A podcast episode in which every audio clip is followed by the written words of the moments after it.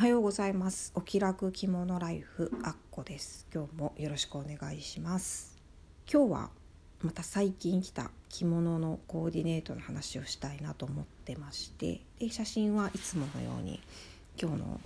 回のものかもしくはインスタグラム見ていただいたらと思います。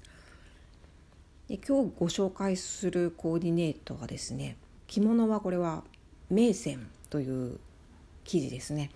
リサイクルで見つけたものなんですけれどもあのまだ私がアンティーク結構好きだった時に北の天満宮っていう有名なあの学問の神様の神社が京都にあるんですけどもそこでやってた骨董市で見つけたものです。骨董市って前も紹介したんですけどもやっぱり値札ついてなかったりサイズも分かんなかったり生地も全く何の生地なんだか分からないっていうのが多いので本当に真面目に買い物しようと思ったら結構レベル高いですよっていうような話したと思うんですけど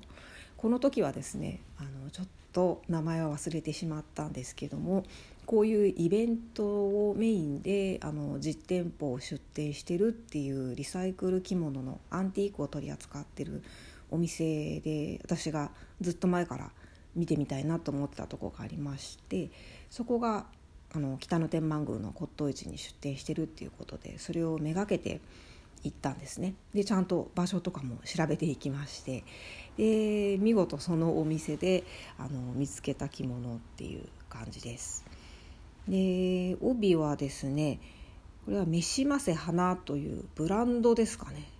の帯なんですけれどもこれ結構有名でしてであの私が通ってる和裁教室でもよく取り扱ってますし今心屋さんでも「めしませ花展」っていうイベントをされてるんですけどもこの帯もあの和裁教室の福袋で見つけたものですね。私が通ってる和裁教室ではこの「めしませ花」の帯を結構ちょいちょい置いてますのでこれは名古屋帯というかあ袋帯か。京袋帯っていう帯になるんですけどもあの形は袋帯になってるんですけど長さがあのお太鼓普通の一重のお太鼓でいける長さになってるものを京袋帯っていうんですけどもになってます。と半幅もよく見かけるかな。どれもあの柄がすごく素敵ですね。なんとなくこう異国情緒ある柄というかまあ、ちょっと表現が難しいんですけど、あの結構好きなのでまた半幅半幅帯もねいいのがあったら欲しいなって思ってます。で帯周りはもうこれはあの最近の私の安定の組み合わせですね耳屋さんの三部紐に呉服さんの帯留めです陶器の帯留めです。で半襟もちょっと白にしようかなと思ったんですけどなんとなく着物が全体的に白っぽい色なので柄は多いんですけどね。CS さんのちょっと紫っぽいブルーの半襟をつけてみました。この半襟がですね意外と柄が多いんですけど何でも合いますね。でこの着物についてなんですけど名線っていう生地。多分着物を着ない方でももしかしたら1回ぐらい聞いたことあるんじゃないかなって思うんですけどどうでしょうか？私は聞いたことがありました。でこれはあの流行ってたのが大正時代とかその辺りらしいんですね。でよく言われてるのがあのカフェの女給さんが来ていた女給さんというのはウェイトレスさんのことなんですけどっていうような説明をされてることが多いかなって思います。で秩父ですね埼玉県の秩父あたりが産地ですかね。何箇所か産地あったと思うんですけどなんか一番有名なのが確か秩父とか伊勢崎とかあの辺りだったと思うんですけれども。なのであのアンティークというかリサイクルで売られてるものがほとんどですね。今はもうもしかしたら作られてないのかもしれないです。ちゃんと調べてから喋れよって感じですけど調べてないです。すいません。もしかしたら作ってんのかな。私も名線すごく好きなんです。この柄がねなんか独特なんですね。っていうのとちょっとこうなんか多分折り方とかの特徴だと思うんですけど少し柄が揺らいだようなあの感じになってまして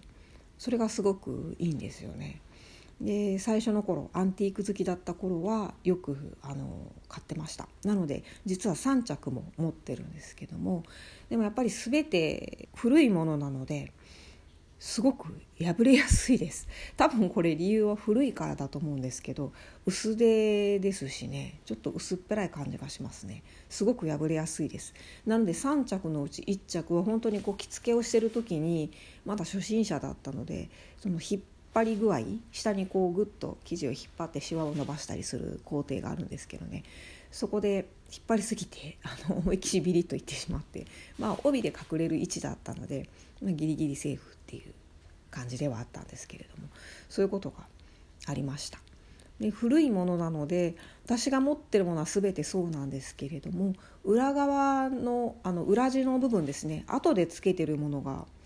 多いですね。それもあの着物をあつらえた時についてくる八掛っていう裏地があるんですけれどもそれとは違っててあの普通のポリエステルとかそういう普通のそこら辺の生地屋さんとかで多分買ってきてその仕入れた方が裏地を多分やり直してらっしゃるんだと思うんですけどもそういう生地が後からつけられてるものが多いなっていう印象ですね。で私が持ってる3着も全てそうなんです後からつけたんだろうなっていう裏地がついてるんですけれども3着のうち1着のその破いてしまったやつっていうのがですねその裏地がむちゃくちゃ分厚い生地だったんですよポリエステルとかのペラッとしたやつじゃなくてちょっと生地が何なのかわからないんですけど結構厚地の生地があのくっつけてありまして多分薄手で破れやすいから補強したかったんですかね。まあ、でもその厚地の裏地のおかげでですねすごく着付けがしにくくって結果引っ張りすぎて破いちゃったっていう感じなんですけど古い着物っていうのはそういうところも気をつけないといけないなって思った出来事でした。であとさっきカフェのウェイトレスの人がね大正時代とかによく着てたらしいっていうのをよく本で見かけるっていう話があって実際あの私この着物をですねまあ、あと他の名線もそうなんですけど着て和裁教室に行ったことがあるんですけどその時に私より多分少し年上の女性の方が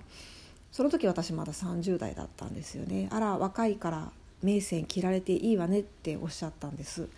でその時は何の気なしだったんですけども後になって考えてみたらそういえば昔はカフェのウェイトレスさんが着てたものだしああいうふうに言われたってことはあの年いったら着れないのかなってちょっと心配になりまして。で最近ちょっと名線着てなかったですね、まあ、ちょっと着付ける時破れたら嫌だなとかいうのもあって面倒くささが出てしまってたんですけれども。なので今回久々に着るにあたって、まあ、私も40過ぎてますのであの年齢制限あるのかなっていうのを 一応 Google 先生に聞いてみたところ実際はあの年齢制限はないらしいです。よかったです。せっかく買ったのにね年取ってから着れないわっていうのはちょっと寂しいので今日は、えー、名線っていう着物についてお話ししました。今日はこんな感じです。今日も聞いていただいてありがとうございました。あっこでした。さようなら。